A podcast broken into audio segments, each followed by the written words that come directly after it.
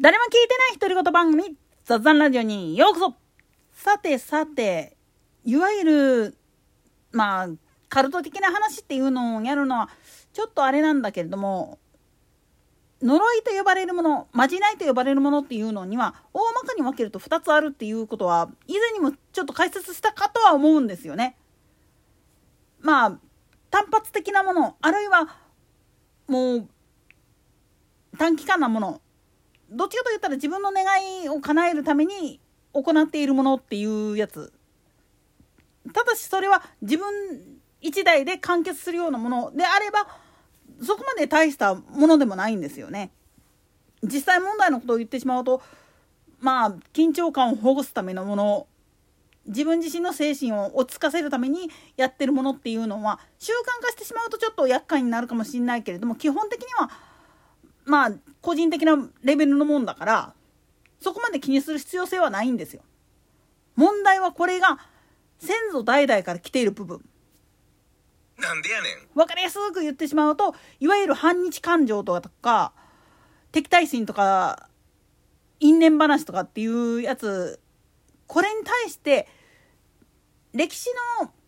教科書を読む第三者の立場で見るっていう感覚で学んでる分においては全然問題ないんだけどこれが当事者として学んでしまうとどないなるかっていうとなかなか抜けないというか自分たちのモラルそのものにも響いてくる部分にもなってくるわけなんです。なんでやねん。もっと言い方を変えてしまうと組織の顔として自分たちは動いてるんだっていう認識がないと自分の行い一つで自分が属している組織これは宗教団体であったり会社であったり学校であったりさまざまな形の組織があると思うんだけどそういうもんの全体像として見られてしまうっていう認識がないと自分たちは正しいことをやってるんだって言っててもそれゆえに批判されるしヘイトクライムの原因にもなりかねないわけなんですよね。いわゆるまあ反日感情でこっちが日本に対して P キャラ言ってる連中っていうのは大まかに言ってしまうと何を理由にしてそれ言ってるんだっていう話をやり始めた時にまず出てくるのは太平洋戦争の時の話っていうので P キャラ言ってるケースの方がほとんどなんです。けどよくよく考えてみるとそれ以前はどうやったんっていう話をやり始めた時に大概のやつはそんなもん関係ない今すぐ謝れみたいな感じで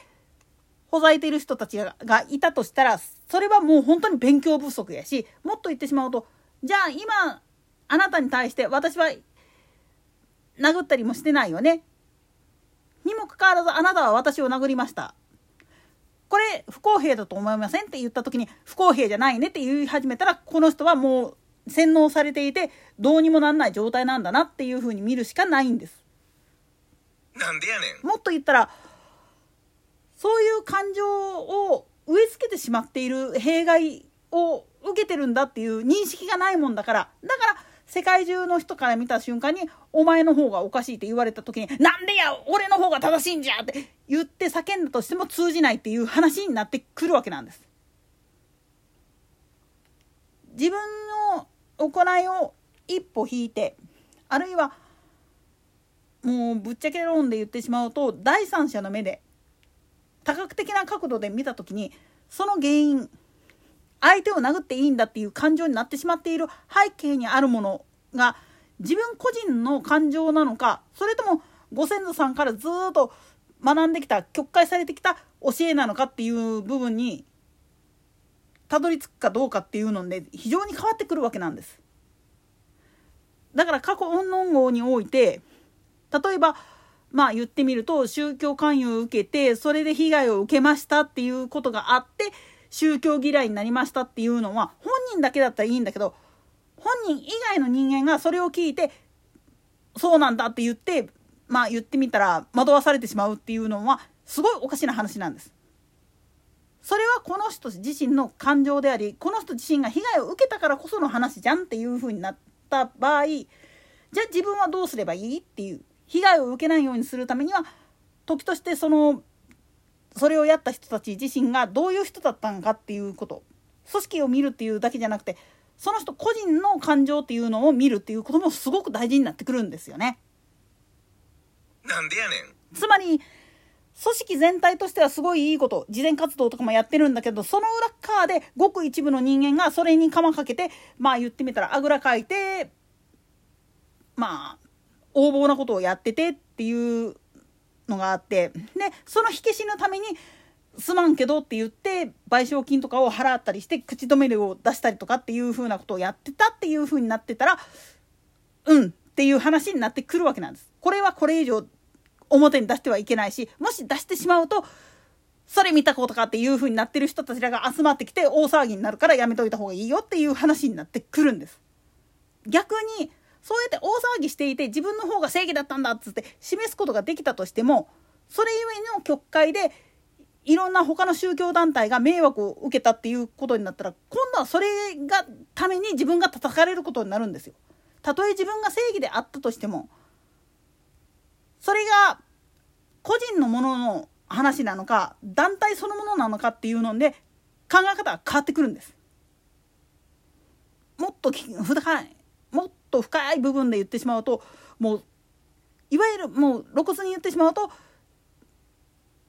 訪日の韓国人や中国人が抱えている反日感情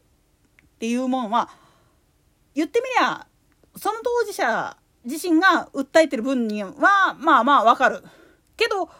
実態を考えた時にそうじゃないっていうのがもうアメリカの公文書とかでも分かってるわけなんですよね。だけどそれを認めることができないのは当事者じゃないからなんです。なんでやねん。つまり子供孫ひ孫の代になってしまっていてそしてその教えっていうもんがむちゃくちゃまあ自分たちの都合のいいように曲げられてしまっている教育の現場でねそういう実態があってそれゆえの呪いなんですよね。さっきも言ったけど本人自身がかけている呪いっていうのはあくまでも自分のマインドコントロールを正常化するために必要なことであり正常化バイパスをかける上でバイパスじゃないなバイアスをかける上では必要なものっていう考え方でやってるんだけれどもこれがまあ言ってみると子供とか孫とかの代あるいは周辺の人々に風潮するような格好になってしまうとそれゆえの呪いに変わってしまうんですよね。受け取り手自身の考え方に影響してしまうから。だからこそ注意しないといけない。もっと言ったらモラルの部分で腹の中では煮えくり返った感情があったとしてもそれを表沙汰にして自分がやってしまうと自分の言い分っていうのが通んなくなるからっていうふうにならないと最終的にはそれゆえのヘイトクライムっていうのがさらに続いてしまう永遠になってしまうんですよね。自分たちは差別されてるんだって叫んでるけどでもあんたらかってあっちの方を差別したよねっていうふうに言われて俺たちが正義だって言って叫んでそれ通用するかっていう話です。これはもう今のウクライナ情勢なんかもそうなんだけれども結局はそこに行き着くんですよ。自分たちにかけられてしまった呪いっていうのを解くためには自分たち自身でどっかでけじめをつけなきゃいけない。それができない間は多分それによって自分たちが滅ぼされるんじゃないかな滅びたくなかったら自分たちでそこの過ちを気づきそして次の一歩へ踏み出すために若い子たちにはこれは第三者の目線で見なさいよっていうふうに正し書きをつけて教えるっていうことがすごく大事になってくるとは思うんですよね。といったところで今回はここまで。それでは次回の更新までごきげんよう。